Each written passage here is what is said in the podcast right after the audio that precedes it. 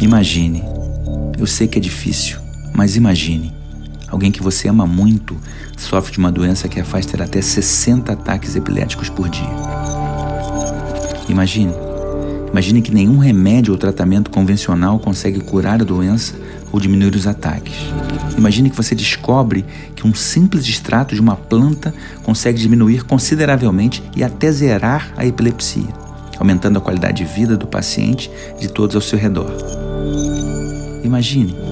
Imagine que o governo do seu país não só proíbe esse extrato, como não é fácil desenvolver qualquer pesquisa relacionada à eficácia e segurança desse tratamento. Difícil imaginar? No episódio de hoje, Catiele Fischer conta sua luta pelo uso de um remédio derivado da maconha para conter as crises epiléticas de sua filha. E vamos explorar o uso medicinal da cannabis com o neurocientista Fabrício Pamplona. Eu sou Steven Gen e esse é o Trip Consciência, lugar onde a ciência brasileira de ponta encontra a vida comum, de pessoas extraordinárias. Trip Consciência. Uma produção da Trip Apoio Instituto Serrapilheira. Catiele Fischer, Fabrício Pamplona, muito obrigado pela presença. Sejam bem-vindos ao Trip Consciência. O Ale, que está aqui com a gente, ele, quando estava produzindo né, o, o, esse episódio do podcast Trip Consciência, ele colocou um textinho que resume basicamente o que a gente vai conversar hoje. E dentre as várias coisas que estão nesse texto, tem o seguinte trecho. Com Catiele Fischer, uma das incansáveis mães responsáveis por fazer o que a ciência não conseguiu provocar uma discussão pública sobre as regras do Conselho Federal de Medicina e da Anvisa para medicamentos à base de cannabis. a gente ficou pensando, né? Será que é incansável mesmo? Como é que você está hoje em dia, né? Como é que você está sentindo depois dessa, dessas batalhas todas? Com mais energia do que nunca, porque é uma causa que vale muito a pena ser lutada, sabe? Ser enfrentada. E a gente já avançou um pouco, mas o caminho está muito longe ainda do seu fim, né? Vamos dizer assim, de ser concluído. Quer dizer, para quem nunca ouviu falar da tua história, da história da tua filha, da Anne, conta um pouquinho para a gente, assim, resumidamente. Bom, a Anne nasceu com uma síndrome genética, um erro genético, na verdade, que chama CDKL5. Tem uma série de consequências, entre elas a epilepsia de difícil controle e um, um atraso global do desenvolvimento, né? A gente chama de é, um comprometimento neuropsicomotor. E ela convulsionava praticamente o dia inteiro e a, os fármacos comuns não estavam resolvendo, então a gente resolveu partir para uma cirurgia e um implante de um aparelho chamado VNS. Infelizmente, né, ele tem um resultado bom para algumas pessoas, mas infelizmente para a Anne não teve um resultado satisfatório. E aí a gente se deparou com a história da cannabis medicinal, que a princípio eu achei que era uma piada, porque eu como uma pessoa que na época era bem fechada, bem preconceituosa com relação a isso, pelo não conhecimento, né? E aí a gente teve que aprender a, a estudar e jogar esses fantasmas fora. E, e aí isso uh, acabou dando uma qualidade de vida para a Anne que faz toda a diferença. Não só para ela, na verdade, para a família toda. Né? Porque hoje ela dorme a noite inteira, ela, ela faz os barulhos dela, ela rola para baixo do sofá, ela faz birra para não ir para fisioterapia. Então, assim, ela consegue, com o controle parcial das crises, porque ela ainda tem algumas crises, é, ter algum ganho. Porque é, você tem uma folga, né? O cérebro tem uma oportunidade de se organizar um pouco melhor. Isso tudo graças à cannabis. É interessante que você falou que não só é uma questão da qualidade de vida da Andy, mas também de, de toda a família, né? Isso em virtude da, do conhecimento. Eu vou jogar agora para o Fabrício, vou perguntar para o Fabrício como é que funciona, no caso da, da, da Anne, o, o óleo da cannabis, né? E aproveita para contar para a gente os estudos também pioneiros, né, do Rafael Mechulan, do, do Elisaldo Carlini, né, no Brasil e Israel, é, relacionando a maconha com, com epilepsia. Uhum. Ah, excelente ponto. Obrigado pela chance de, de explicar um pouquinho sobre isso e, enfim, interagir aqui no, no podcast da Trip. É, essa, essa, ideia de que a cannabis é, alivia os sintomas de epilepsia é uma ideia já bastante antiga, né? Mesmo nos relatos, vai, quase ancestrais dessa substância, do Oxonassi, etc., uh, ele já descreve. Mas a, a ciência mais, mais moderna, nos últimos 50 anos aí da farmacologia, conhece bem esse fenômeno né, por conta do controle da excitabilidade neuronal, né? O sistema endocannabinoide, que é onde os compostos canabinoides da maconha, né, da cannabis, agem, é, eles são tipicamente envolvidos no controle da homeostase, que é o equilíbrio do organismo, seja o cérebro, né, no caso das sinapses, sejam outros aspectos, por exemplo, hormônios, né, ah, e da plasticidade neuronal. Então é comum em, em doenças como essa, né, na epilepsia, por exemplo, que haja uma perda do controle uh, da excitabilidade neuronal e as crises nada mais são, nada mais é, uh, desculpa, as crises nada mais são do que uma atividade é, rítmica, descontrolada, exagerada, né, e que uh, perde o controle, realmente perde o controle. Uh, nesse caso, o que os canabinoides fazem é conseguir reduzir né, e trazer para um nível normal de oscilação dessa atividade elétrica. E aí, muitas discussões, mas a primeira vez que se teve isso de verdade, num rigor científico, criterioso em pesquisa clínica, foi justamente né, do, Uh, você mencionou do professor Carlini aqui no, no, Brasil, junto com Mechula e outros pioneiros da área, em torno de 35 anos atrás, né, em que testaram indivíduos adultos né, contra placebo, que é a maneira como, como se faz esse tipo de pesquisa, é, e já se sabia tanto da, da eficácia quanto da segurança desse tipo de composto. Né. A discussão hoje em dia já não é mais se funciona, né? já se sabe que funciona, inclusive já há produto registrado à base de cannabis, particularmente contendo canabidiol, CBD, para esse tipo de, uh, de efeito. A discussão agora é como funciona, qual é a dose, qual é o tipo de produto, se o canabidiol é melhor ou pior do que o THC, se é importante ou não também ter THC. Essa é a discussão da ciência hoje em dia. Aproveitar então que você comentou do, do canabidiol. Quer dizer, você tem outros compostos, você falou também do THC, e muitas vezes quando a gente ouve falar do, do, do efeito terapêutico da cannabis, a gente foca muito no, no CBD, né? Como é que está isso, né? Tem aquela questão do efeito comitiva também, né? Sem dúvida, essa é uma, uma discussão recente, né? Porque essa questão toda da cannabis medicinal já existe há algum tempo, né? Inclusive, uh, já foram registrados produtos né, com testes clínicos, de fato, contendo THC, antes do, do CBD aparecer é, na história, mas o CBD ficou muito famoso pelo o aspecto de não ser psicoativo, então popularizou, né? É, em vários países ele é vendido como suplemento, então a, a, gama de público que ele consegue atingir é infinitamente maior. E aí é, criou-se essa impressão, provavelmente decorrente do marketing das empresas que produzem é, é, CBD a partir de cânhamo, né, que é, enfim, legal em, em uma série de, de, países, de que só ele uh, teria propriedades medicinais. Mas isso não, não é verdade, uma desinformação. Né?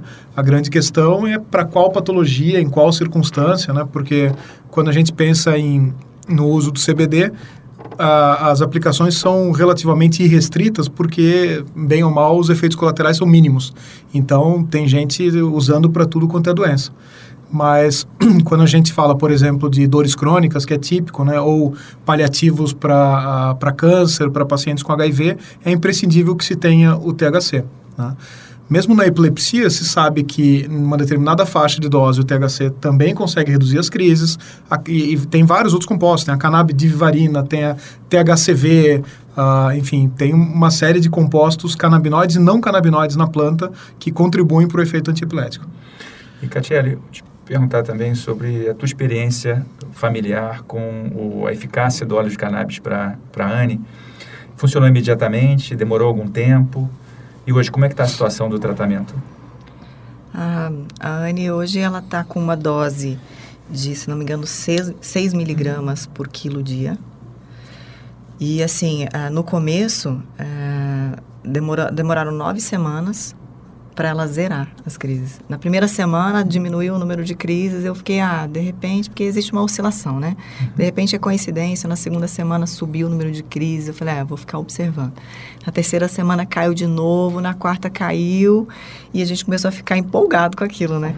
Na nona semana que a gente estava dando, ela ficou a semana inteira sem nenhuma crise. O que era uma coisa inédita para Anne, assim. Porque realmente a epilepsia dela é bem, era bem descontrolada.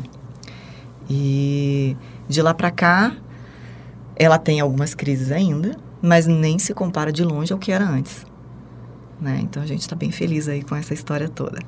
Esse é um, um, exemplo muito legal aí. Nem foi combinado aqui na discussão, mas a, a dose que a Catiele está descrevendo, e é justamente próximo da dose que eu vejo a maioria dos pacientes escrevendo, 2, 3, 6 miligramas por quilo, ela é cerca de quatro vezes menor do que a dose descrita por, quando o CBD é usado isoladamente.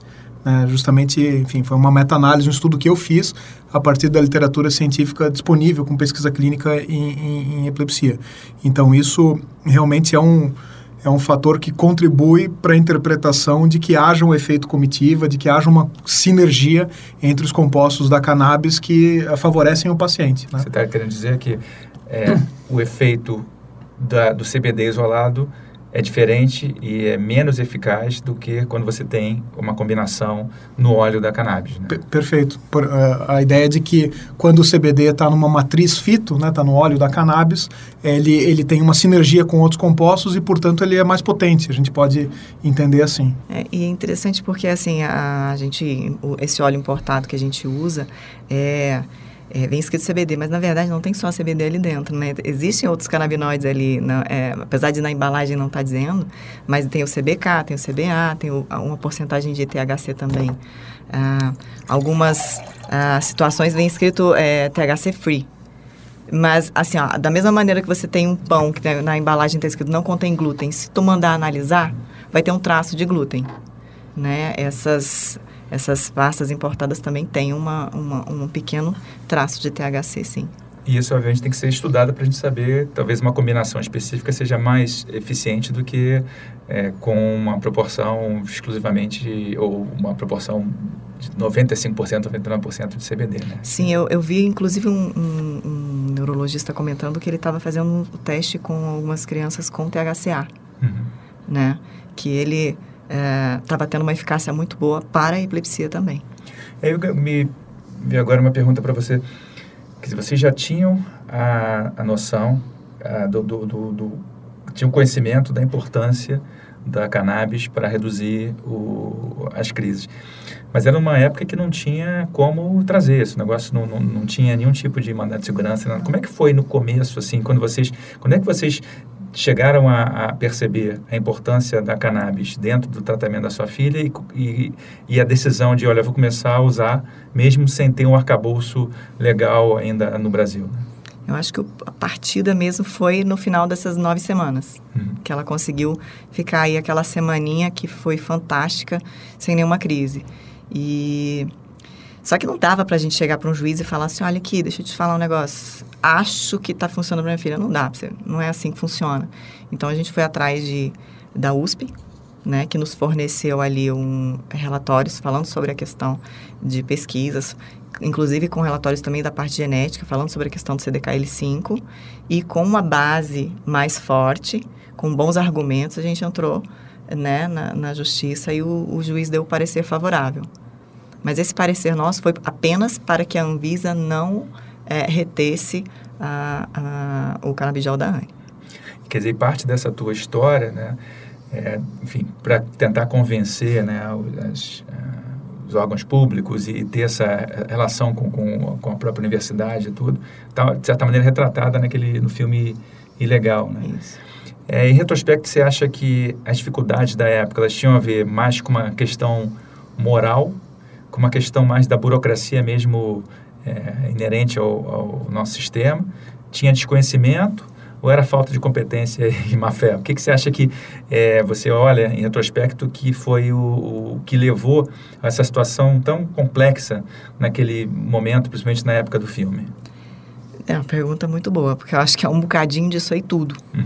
Né? Mas eu acho que a grande questão ali é, né, que se destaca um pouco mais dentre todos esses agravantes, é a questão do preconceito mesmo. Né? E da da é um assunto delicado, então ninguém quer, ninguém queria na época mexer com isso, né? Por que, que você não vai? Inclusive eu procurei um advogado, né? O primeiro advogado que eu procurei, ele falou assim, não, mas é, de repente tem algum outro medicamento. O, o, próprio advogado tentou me convencer a mudar a medicação da Anne, muito interessante isso daí. Agora, é, você sabe, o que me deixou nessa época do filme que eu fiquei assim tão chocada foi quando o Tarso é, comentou comigo que as pesquisas do, do, do, do professor Elisaldo Carlini tinham sido feitas há 30 anos atrás. Na época eram 30 anos. Eu fiquei chocada com aquilo. Eu falei, como assim? Falei, não, tem alguma coisa errada aí. Porque por que, que o assunto se perdeu durante 30 anos e ninguém falou nada? Sabe? Isso me deixou tão chocada, me deu um ódio. Desculpa, eu nem sei se eu posso falar ódio. me deu um ódio, eu fiquei pé da vida, sabe? Falei, gente, o negócio já poderia estar tá avançado muito mais. Mas enfim, né? Não adianta a gente reclamar aqui um assunto que já foi. É, mas que bom agora que a gente tem essas discussões, por exemplo, né? Que nem aqui com o Alexandre. Obrigada é, pelo convite para a gente conseguir falar sobre isso mais abertamente, sem esses entraves ah, que irritam todo mundo. E, e, é curioso que, em nível internacional, o ressurgimento da cannabis como terapia foi por conta de um caso parecido com a sua filha, né? E, envolvimento de jornalista, mexeu com a opinião pública, retratou. O que aconteceu no Brasil foi exatamente o que aconteceu é, em âmbito internacional, né? E, e esses dias descobri em off uma informação que eu não sabia a respeito do, enfim, do, da, da, linhagem do Stanley Brothers, né, da, daquela história é, é, internacional, é, que aquela linhagem que tinha CBD, a linhagem da planta, a variedade da planta, ela era basicamente uma péssima linhagem, não vendia absolutamente nada, e eles fizeram meio que for fun, para diversão, para tentar é, derivar uma genética diferente, né? E ela não vendia, eventualmente a, a mãe da criança identificou que aquela linhagem estava fazendo bem, estava reduzindo as crises e não tinha os efeitos adversos típicos da cannabis. Claro, porque o conteúdo de THC era baixíssimo. E aí, de repente, aquela planta que não vendia virou né, a, a menina dos olhos aí daquela marca e, e, do planeta inteiro, né? Porque mudou a percepção pública em relação a essa planta. Foi um quase um, um acaso aí muito bem sucedido. E essa que você importa, exatamente essa variedade? Não, não. não. E, e sabe o que é interessante, é, Pamplona, que a, a, a síndrome de Dravet tem uma resposta muito boa para cannabis.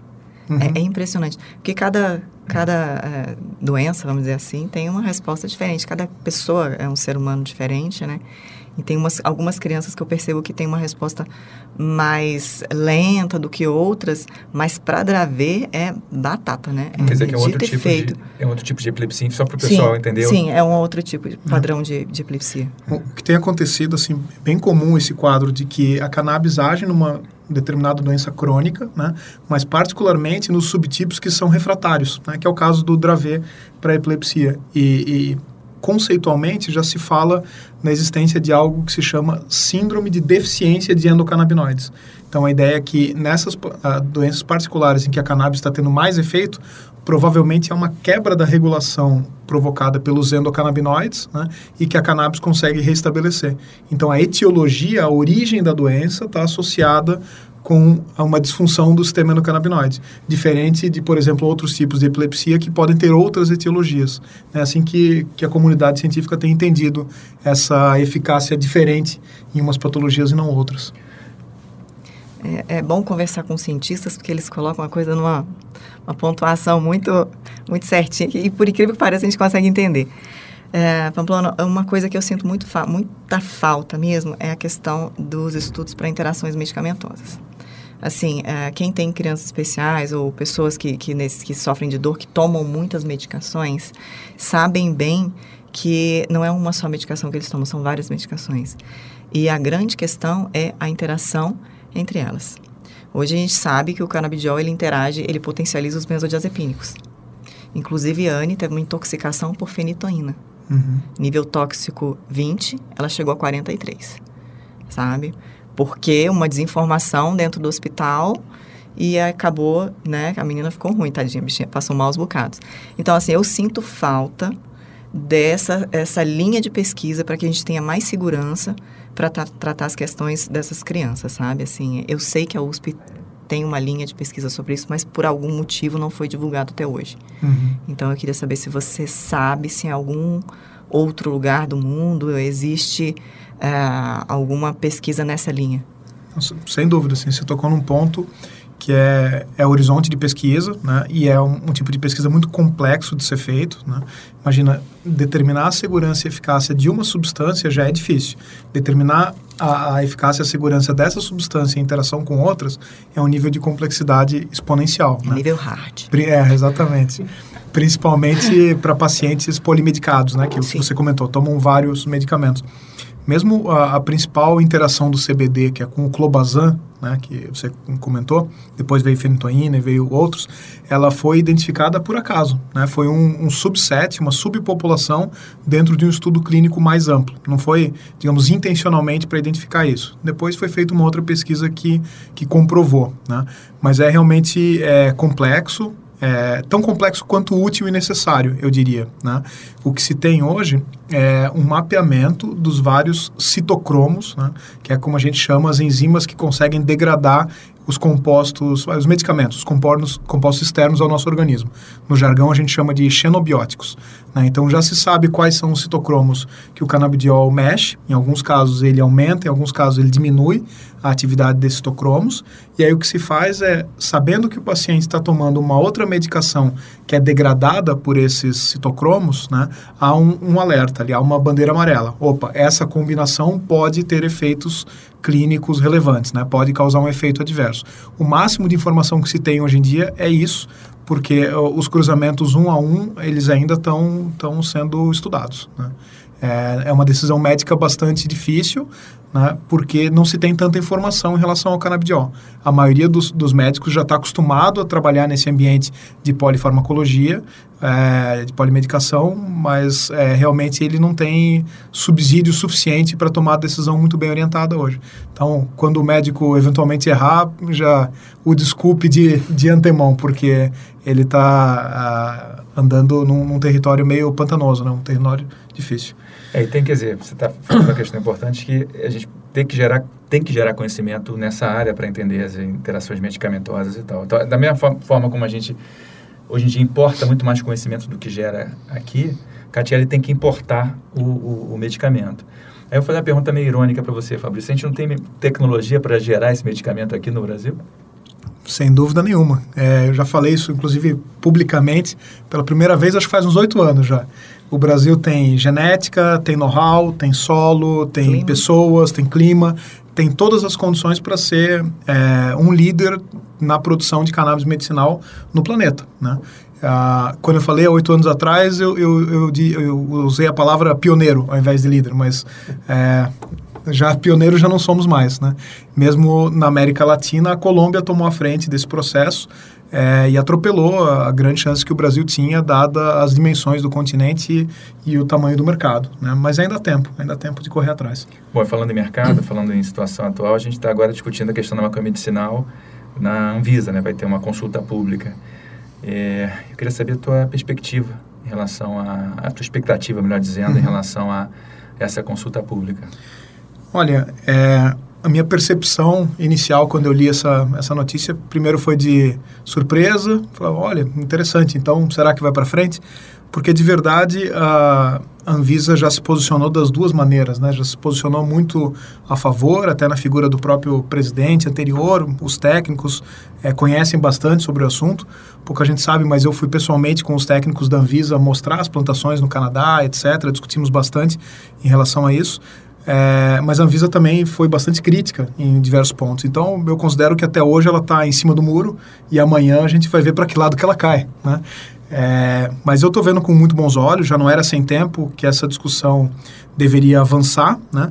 e ela, a, a, a discussão amanhã, né, lá na Anvisa, é de tornar pública uh, uma consulta, duas consultas públicas, uma relacionada a cultivo para fins de pesquisa e produção de medicamento e a outra para registro de medicamentos à base de cannabis. Né? Eu entendo que vai haver, ou espero que, que, uh, que haja um avanço nesse tema. Tá lembrando que a gente está gravando hoje, dia 10 de, de junho de 2019, para quando o pessoal ouvir o podcast poder se ligar aí na, na data. Catiele, qual é a tua é, expectativa em relação a essa discussão na Anvisa? Né? Tem um ponto importante que eu acho que é a possibilidade de veto para o plantio por pessoas físicas, né? mesmo para o uso medicinal. Como é que você vê isso dentro da Anvisa? Se há alternativas, né? pensando em, em ONGs né? ou formas de você poder é, oferecer a, a planta é, não necessariamente associada a, uma, a um laboratório. É, eu acho que a questão do plantio por ONGs é, seria uma coisa muito interessante. É, eu realmente boto a minha mãozinha ali no fogo, eu acho que a Anvisa pode uhum. seguir nessa linha. né, do, do cultivo por ONGs para ter até mesmo uma, uh, um padrão de qualidade, né, que talvez a gente consiga um pouco com, com um suporte tecnológico maior com uma ONG, vamos dizer assim, do que em casa. Mas eu acho totalmente possível você é, plantar em casa. Não sei se a Anvisa vai seguir nessa linha, mas enfim, é, é isso. Vamos ver o que, que a Anvisa vai dizer amanhã. Essa coisa de plantar em casa é interessante também. Eu não quero botar o Fabrício em saia justa, eu quero, era consultor internacional dessa área e é uma, uma, uma pergunta que talvez seja delicada, mas eu acho que é, que é importante. Né? Além da gente estar falando agora com o Catiele sobre a questão do, de como o desconhecimento foi um desafio muito grande nesse processo todo, né? de, de, de, de poder ter autorização para para usar o medicamento aqui no Brasil, né? Questão moral, burocracia, falta de competência, o que seja, até má fé. Mas, Fabrício, na tua opinião, tem alguma pressão da, de Big Pharma também nessa história? Porque um exemplo que não tem a ver com, com, com o tema aqui, mas é, semana passada saiu uma discussão de um grande laboratório farmacêutico que estava escondendo é, o efeito de um, de um medicamento para artrite reumatoide que tinha também efeito em Alzheimer. Eles sabiam disso desde 2015, né?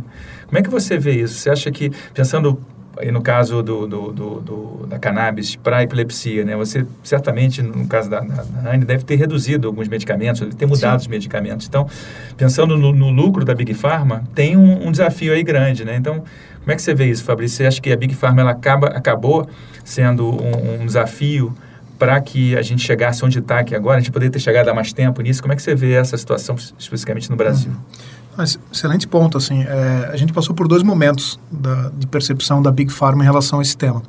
No início, um, um, medo danado, né, um receio de que houvesse uma canibalização é, dos produtos farmacêuticos, sobretudo na área de dor. Né? Ah, já tem dados aí internacionais que reduzem em torno de 30% a 40% a comercialização de analgésicos no, nos estados americanos em que a cannabis medicinal é regulamentada e, portanto, os pacientes têm acesso a, cannabis para reduzir as dores. Uh, e passamos para um segundo momento atual, eu diria, de, de interesse, né? de, que, de, de identificação da oportunidade e a maioria é, das indústrias farmacêuticas nacionais ou multinacionais no Brasil ou estão é, buscando parceiros internacionais, buscando é, uma chance de produzir esse medicamento no país, ou pelo menos já cogitaram, já discutiram esse tema. Né? Eu já tive é, com nível de diretoria e, em alguns casos, até é, presidência de praticamente todas as farmacêuticas brasileiras e posso afirmar que todas elas têm alguma curiosidade, pelo menos, sobre o tema. Tá? É, isso dito, acho que sim, pode haver uma espécie de pressão na Anvisa, né? mas essa pressão ela está em linha com os olhos da agência regulatória, que é garantir uh, que os produtos sejam seguros e que tenham certo rigor na sua produção. Né? É, na minha interação com a Anvisa, todas as vezes os técnicos demonstraram essa preocupação, além da outra preocupação, que é o risco de desvio desse tipo de produto, que ele seja produzido para uso medicinal, mas acaba eventualmente sendo utilizado para outros fins. Né? Nesse sentido, eu acho que a Anvisa recebe uma pressão que é até confortável. Né? A pressão que é mais desconfortável é a pressão das famílias, dos pacientes, que não podem esperar anos para pesquisa clínica e desenvolvimento clínico de um medicamento, eles precisam de uma solução para ontem. Né? Eu diria que essa é a pressão que incomoda mais a Anvisa hoje. Uhum. Mas aí eu acho que entra a nossa consulta pública de amanhã. Eu acho que se as pessoas pudessem participar, mas de uma maneira é, consciente, não ficar latindo atrás de um computador tentando resolver no grito, não é assim. Mas que participasse dessa, dessa, dessa consulta pública com eficácia, sabe, questionando ou levando informação da maneira que fosse já que a gente quer se fazer ser ouvido, o momento é esse. Então, assim, quem tem um interesse nisso é agora. Entra no site da Anvisa, se quem puder ir até lá, vá, eu mesmo vou. é de meu interesse, um pouquinho só. então, assim, o momento é esse. Não, perfeito. E eu acho que é um ponto também que a gente não pode tirar dessa equação, além, obviamente, que o, o objetivo central é óbvio e óbvio são os pacientes, mas também pensando do ponto de vista da, da empresa, da, da, Big Pharma, tem uma questão de, de lucro também. Né? Uhum, uhum. Quanto é que o Brasil está perdendo do ponto de vista de grana mesmo, por não estar tá, é, legislando, por não estar tá, é, lidando com a, a, a maconha sem ser caso de polícia e sendo aí medicamento e sendo é, economia, né? Você uhum. tem essa conta? Uh, eu tenho essa conta, tem que pegar o dado uh, de verdade, assim, porque já tem reporte do mercado do promissor mercado brasileiro, mas se não me engano, uh, o número é em torno de 20 bilhões, a expectativa uh, do mercado brasileiro. De né? dólares ou de reais? É, de reais, se não me engano. Uhum. Uh, posso pegar o, o, dado daqui a pouco aqui para a gente, inclusive, aferir com certeza, mas independente do número, a gente sabe que é um número enorme, é um número do tamanho de Big Pharma mesmo, do tamanho de medicamento, e é uma oportunidade que muita gente está perdendo, né? Porque você tem uh, digamos, o lucro direto na, na figura do medicamento ou do produto, mas você tem vários outros serviços, outras oportunidades em torno, né? É, negócios que podem ser feitos. Acho que vale a pena até mencionar, semana passada eu tive uma, uma atividade, sou curador do festival PEF, é um festival de economia criativa, enfim, de criatividade aqui no Brasil, e uma das mesas era justamente isso. Falar assim, ah, como, é, é, quais são as oportunidades a, a, no mercado de cannabis medicinal hoje? Quem são as pessoas que estão fazendo coisas hoje, né? Então, tinha representantes de, uh, de empresas que estão importando, tinha médicos, tinha clínicas, tinha empresa que fez é, o reporte de mercado, que, uh, tinha a figura de um brasileiro que foi ao Uruguai fazer, enfim, uh, produtos digitais, trabalha com turismo canábico, trabalha com um monte de coisa criativa, tem é, consultoria para médico, né? Médicos que têm experiência em cannabis, que prescrevem juntos com médicos de especialidades, é, é, de especialidades clínicas que não têm experiência. Então, hoje mesmo já tem um monte de coisa sendo fomentada, né? Quando a gente fala de mercado estritamente de produto, a gente está negligenciando uma série de outras coisas que ainda estão por vir. É interessante sua pergunta, porque esses dados que o Pamplona está dizendo são só da parte medicinal. Se você for pegar a planta e o tanto que o Brasil está perdendo com, com a, a, negligência na regulamentação para uso industrial, têxtil, sei lá o que for, é impressionante porque eu também não sabia disso. É, é impressionante sabe? A né? quantidade né? de uso, inclusive o uso adulto, é, mas a quantidade de, de, de coisas e, e, e, campos que podem ser abraçados com a questão da cannabis e a regulamentação é, é incrível. Falando então em, em, cannabis e contextualizando na tua vida, assim, como é que ficou a, a, tua vida, a vida da tua família, como é que era pré, como é que ficou pós-cannabis, assim? É, fica até um pouco clichê, né? Uhum. Assim, porque eu, eu, eu, respondo essa pergunta sempre da mesma forma, mas é, é a mais pura verdade é, o clima da casa mudou muito. Sabe, o vocabulário da, da casa mudou, é, o som da casa mudou, a energia. É, por que, que eu digo da casa? Porque, assim, é, a, a gente vivia numa tensão muito grande, né? Porque como a epilepsia refratária, você não tem hora, nem lugar, nem momento, e às vezes você a criança teve uma crise agora, daqui a cinco minutos ela tem outra, ou daqui a uma hora, ou daqui a três horas, então assim, é uma tensão muito grande. Então, hoje, assim, tá... Às vezes ela tem uma crise, pode parecer meio frio falar isso, às vezes ela tem uma crise, ela, ah, tá bom, foi só uhum. uma. é, é, interessante a... É interessante essa questão de, de proporção, sabe? Uhum. Quando você tem uma crise atrás de outra, você ter uma a cada 15 dias ou uma por semana, pode parecer muito para uns, mas para nós não é. é Pré-cannabis eram quantas crises? Ah, ela dia, chegava assim. a ter 80 crises por semana. Nossa, uhum. Em semanas ruins, né? Assim, de 60 a 80 crises por semana. Uhum. Hoje a gente passa três meses, quase quatro meses, e, e não consegue chegar nem a 15, sabe? Assim, então, é, o valor é bem, bem impactante. Ela ficou muito tempo sem crise. Ela ficou um ano e alguma coisa sem nenhuma crise, nada. Ela zerou, zerado. E aí, infelizmente, por uma questão de interação medicamentosa, que a gente a gente acha isso, uhum. na verdade é um achismo, né? É, um médico diz que sim, outro diz que não, então a gente fica ali no achismo. E aí ela, infelizmente, voltou a ter, depois desse período. E aí de lá para cá a gente nunca mais conseguiu zerar zeradinho. Fica ali um, um período sem, mas pra gente já tá. É, bom, poderia ser melhor? Poderia. Mas, por enquanto, a gente não achou o caminho ainda para zerar de novo. Tá certo. Fabrício, está falando aqui muito do, da questão específica da, da epilepsia infantil, epilepsia refratária, mas há outras doenças e condições médicas associadas, por exemplo, ao envelhecimento, que podem ser beneficiadas também pela, pela maconha. Né? Eu queria que você contasse para a gente um pouco das suas descobertas dentro dessa área, né, dessa relação de envelhecimento com o sistema endocannabinoide, principalmente o teu trabalho com, com lipoxina. Né? Tem uhum. um um, um, texto que eu escrevi uma vez para a Scientific American que era maconha é coisa de velho, né? Eu queria saber a tua opinião sobre isso, se maconha também é coisa de velho. Uhum. Legal. Inclusive, não sei se você sabe, mas roubei esse teu título aí para uma palestra esse ano nos Estados Unidos.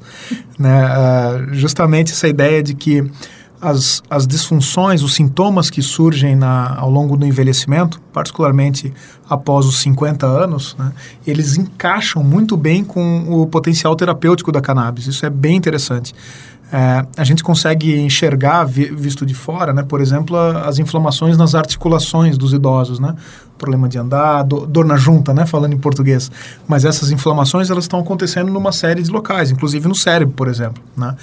Ah, e, e, o que eu consegui ah, identificar nessa figura desse novo endocannabinoide, né, que é a, a lipoxina, é que ele naturalmente começa a decair após os 50 anos, de maneira ah, e, e, e, as ações anti-inflamatórias desse composto, desse composto acontecem no, no, organismo como um todo. Então, de maneira que quando ele cai após os 50 anos, o, o, o organismo começa a perder proteção, né? seja para insultos inflamatórios, seja para insultos eventualmente neurodegenerativos e coisas do tipo. Ah, isso vem bem em linha à teoria que eu comentei aqui há pouco da síndrome de deficiência de endocannabinoides, com a ideia de que talvez isso seja um processo natural do envelhecimento, mas que a gente possa preveni-lo, né? Seja por suplementação com plantas, por exemplo, que aumentem o tônus do sistema endocannabinoide. Essa é uma outra fronteira de pesquisa na área, né? Existem uma série de plantas que é, é, possuem compostos que agem no sistema endocannabinoide. Não quer dizer que eles deixam chapado ou que são similares ao, ao efeito do THC, mas eles conseguem fazer com que o, o organismo é, é, produza níveis de endocannabinoides e mantenha essa proteção é, do indivíduo mesmo após o envelhecimento. Por outro lado, também pode-se pensar numa terapia com a, a fitocannabinoides, né, com cana canabinoides é, da planta mesmo, da cannabis, que consigam compensar essas deficiências, né? seja ah, comentando, é, como eu comentei, nas ah, inflamações das articulações, por exemplo, seja como analgésico, né, muito comum é, indivíduos idosos é, sentirem dores crônicas, seja nos aspectos de controle emocional, aí sim, redução de ansiedade, por exemplo, vem muito em linha com canabidiol, problemas de sono, né, uma série de questões. E essa essa abordagem ela foi feita pela primeira vez é, em laboratório com a doença de Alzheimer, né? que a gente conseguiu identificar. Então, que a queda desse, desse marcador, da lipoxina, ela é mais acentuada nos pacientes que desenvolvem demência. Então, isso tem várias, uh, várias consequências. Primeiro, pode se tornar um kit para identificação dos indivíduos que vão se tornar dementes, o que por si só vale ouro. Né? Hoje em dia não tem um teste é, como esse. Ah, mas, por outro lado, ela também pode indicar quais são os pacientes que podem se beneficiar do tratamento com canabinoides. Voltando àquela conversa que a gente estava tendo antes, né? É, é um, uma subpopulação de pacientes de epilepsia que se beneficiam mais com cannabis. De repente, com Alzheimer vai ser a mesma coisa. De repente, com doenças neurodegenerativas vai ser a mesma coisa. A gente precisa identificar aqueles em que o sistema endocannabinoide está perdendo tônus, está perdendo função, e aí sim realizar um tratamento. Legal. Bom, mas está falando aqui da maconha como um medicamento, né? E aí, como qualquer medicamento, não é totalmente livre de risco, né? Então, eu queria também saber a tua opinião e, e os dados, né, sobre contraindicações e efeitos adversos da maconha e se tem alguns subtipos de pacientes que devem evitar uhum. a maconha. Sem dúvida. É, concordo, existem efeitos adversos sim, né? Tem gente que sofre muito é, com as consequências do uso de cannabis, particularmente em doses altas e de maneira crônica, né? Uh, e eu diria que tem, ah, principalmente três fantasmas aí, três fantasmas antigos e um fantasma novo, vamos colocar assim, né? É, um deles que já vem sendo caracterizado faz tempo é a síndrome motivacional, né? A ideia de quando o indivíduo usa cannabis uh, cronicamente em dose alta, ele fica com uma desregulação emocional né, a ponto de não sentir mais prazer em outras coisas. Isso é bem típico da dependência, né, do indivíduo. Realmente existe dependência de cannabis, embora seja uma parcela muito pequena da população comparado às outras drogas. Né. Ah, uma outra questão importante é a questão de psicose, uh, psicose aguda, né, que aqui há uma confusão entre psicose e esquizofrenia. Né? Muita gente fala a cannabis causa esquizofrenia. É, de fato, ela pode deflagrar um processo como esse, né? mas o que é mais comum e acontece é, em, em parte dos indivíduos, principalmente inexperientes, é tomar uma dose excessiva, né, ou fumar uma dose excessiva e eventualmente entrar numa crise de ansiedade. Essa crise de ansiedade ela pode é, é, deflagrar uma crise psicótica, é né, uma espécie de contínuo. E nos indivíduos que, mesmo tendo passado por um surto psicótico né, agudo, continuam fazendo uso de cannabis, eventualmente esses pacientes podem se tornar é, pacientes esquizofrênicos. Tá? Em geral, não posso assumir que é para 100% dos pacientes, mas eu diria que é um número bem próximo disso. Esses pacientes já tinham uma propensão a desenvolver a esquizofrenia, né? uma propensão genética, vamos dizer assim. É, e, e, a cannabis é o, é o deflagrador, é o gatilho que faz com que isso venha à tona. Por último, tem um efeito adverso é, incomum né, e que vem sendo é, descrito agora que se popularizaram o, os vaporizadores de cannabis, particularmente os vaporizadores com óleos muito, muito, muito concentrados em THC. Tem óleos hoje em dia que beiram aos 90% de THC. Né? Então, uh, particularmente na Califórnia, por exemplo, os, tem indivíduos que estão sendo expostos a níveis de THC nunca antes vistos. Né? É, uma, é um fenômeno bastante recente. E aí se descreveu a síndrome de hiperemese. Tá? A emese é vômito, né? no, usando uma palavra popular, e se sabe que o THC em doses moderadas ele é antiemético. Em doses super exageradas, como nesse tipo de produto, há, há uma perda da regulação do gatilho do, do, vômito no cérebro e esses pacientes começam a vomitar ininterruptamente e dão entrada em emergência de hospital, de hospital nesse, nesse estado. Os, os papers científicos começaram a relatar isso nos últimos quatro anos, mais ou menos. Então, é um novo efeito adverso, perigosíssimo, aí, causado por excesso de THC que, que surgiu na literatura. É, mas com produtos muito específicos, uma concentração de THC beirando 100%. Sim, o, o, os riscos sempre estão associados a um uso exagerado, é, em geral crônico, ou um indivíduo que já tinha uma predisposição. Ah, Pamplona, deixa eu só é, perguntar uma coisa para o Ti. É, com relação aos, a essa questão do surto de esquizofrenia. É, você sabe dizer qual é a porcentagem da população? Porque assim, eu sei que tem uma porcentagem da população que se tomar neosaldina tem um choque anafilático. Uhum. Então, eu poderia comparar é, essa é, quantidade como sendo uma quantidade mínima uhum. de pessoas? excelente, excelente pergunta. É, eu também me, me deparava com essa questão. Falei assim, ah, a gente sabe que é uma porcentagem pequena, né? Pelas pessoas que, enfim, que a gente conhece, pela, pelos relatos, etc muita gente fuma maconha e pouquíssima gente desenvolve de fato esse tipo de doença, colocando em bom português. E aí esses dias eu resolvi fazer a conta, inclusive escrevi sobre isso. Né? É, os números são os seguintes: em torno de 2 a 4% das pessoas numa população heterogênea, uma população normal, tem é, pensamentos paranoides. Aquelas pessoas que vai, tem, acham que estão sendo perseguidas, teoria da conspiração, esse tipo de gente. 2 a 4% da população essa é uma população que não deveria fumar de jeito nenhum, tá? Já deixa aqui como, como alerta, porque é só nesses caras que realmente a psicose ocorre. Dessas pessoas, os que começam a usar cannabis, em torno de 20% têm um, um surto psicótico. Tá? Esse é o um número disponível. Nessa população de 2 a 4%? Nessa população de 2 a 4%, 20% tem um, um surto psicótico. Nos que têm e que continuam, a despeito desse alerta vermelho, continuam usando cannabis, 17% desenvolvem esquizofrenia.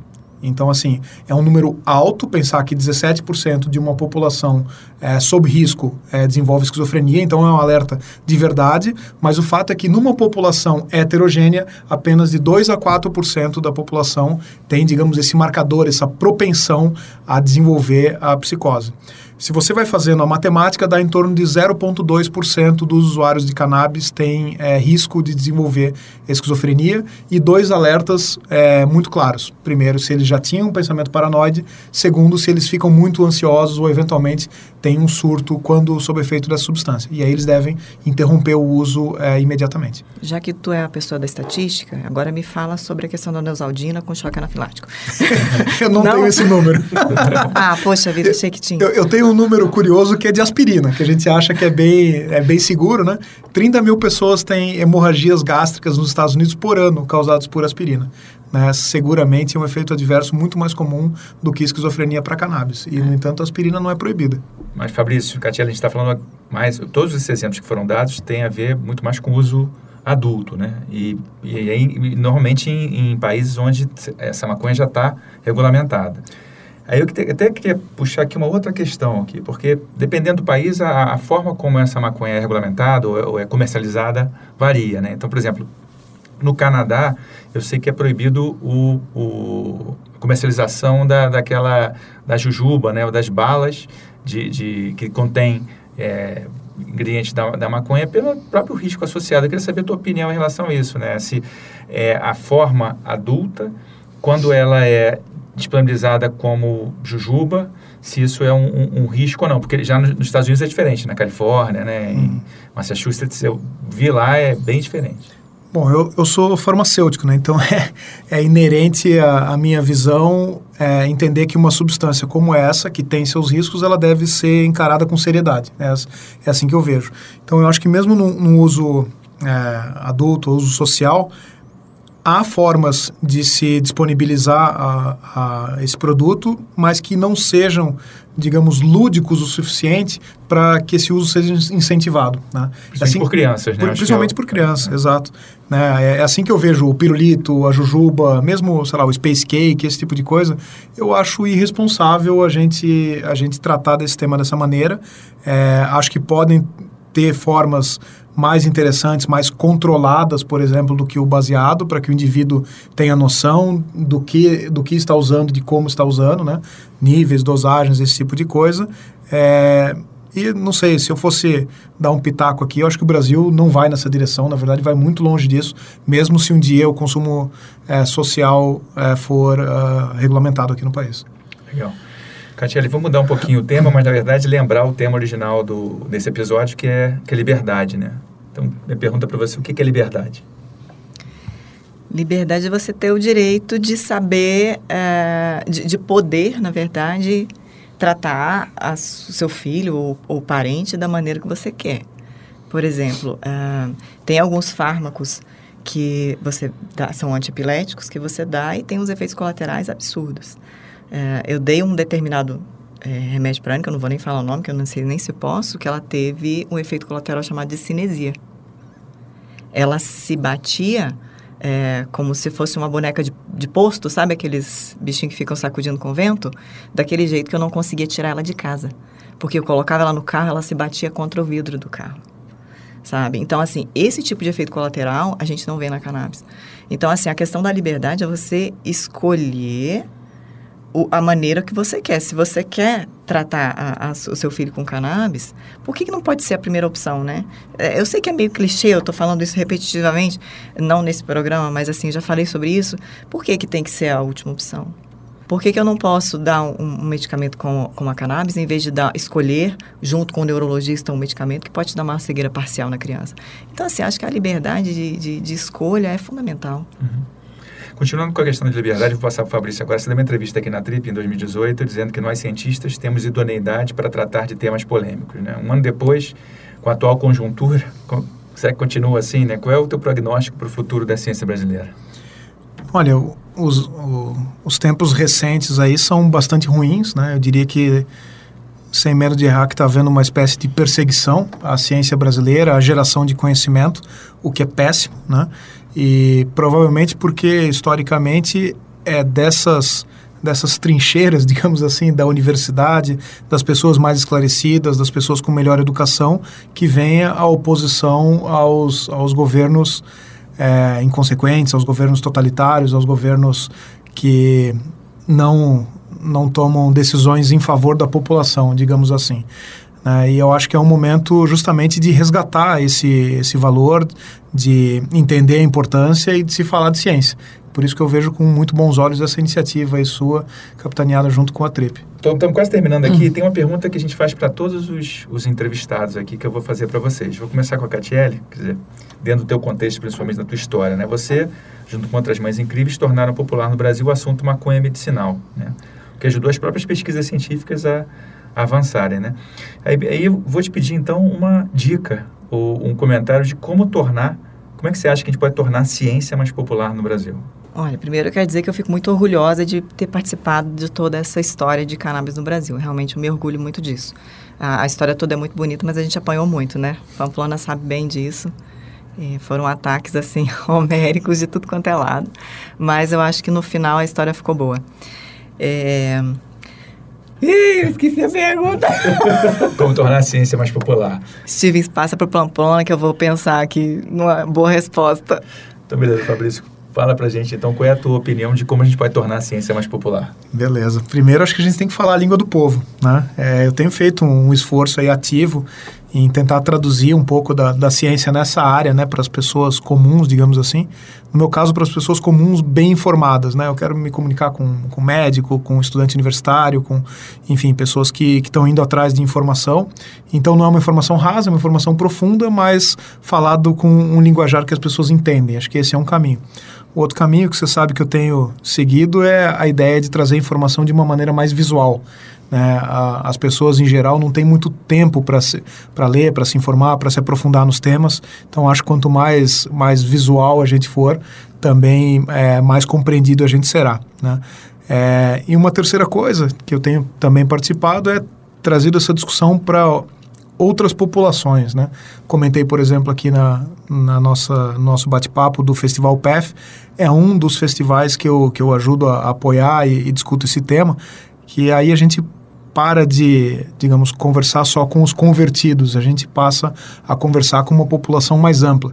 Eventualmente, esse, digamos, um participante vai nesse festival para entender um pouco mais sobre economia criativa, sobre, sei lá, vídeo, sobre cultura e acaba numa mesa de discussão sobre cannabis medicinal. Né? E, eventualmente, é essa pessoa que tem insights e que depois procura um conteúdo mais profundo. Então, resumindo em três três linhas é falar a língua do povo, falar com pessoas diferentes e se puder ser mais visual. Esse seria o meu caminho. Legal, Catiele, agora é contigo. Ah, mas aí você sacaneou, porque você, né, respondeu tudo. Vou fazer o quê agora?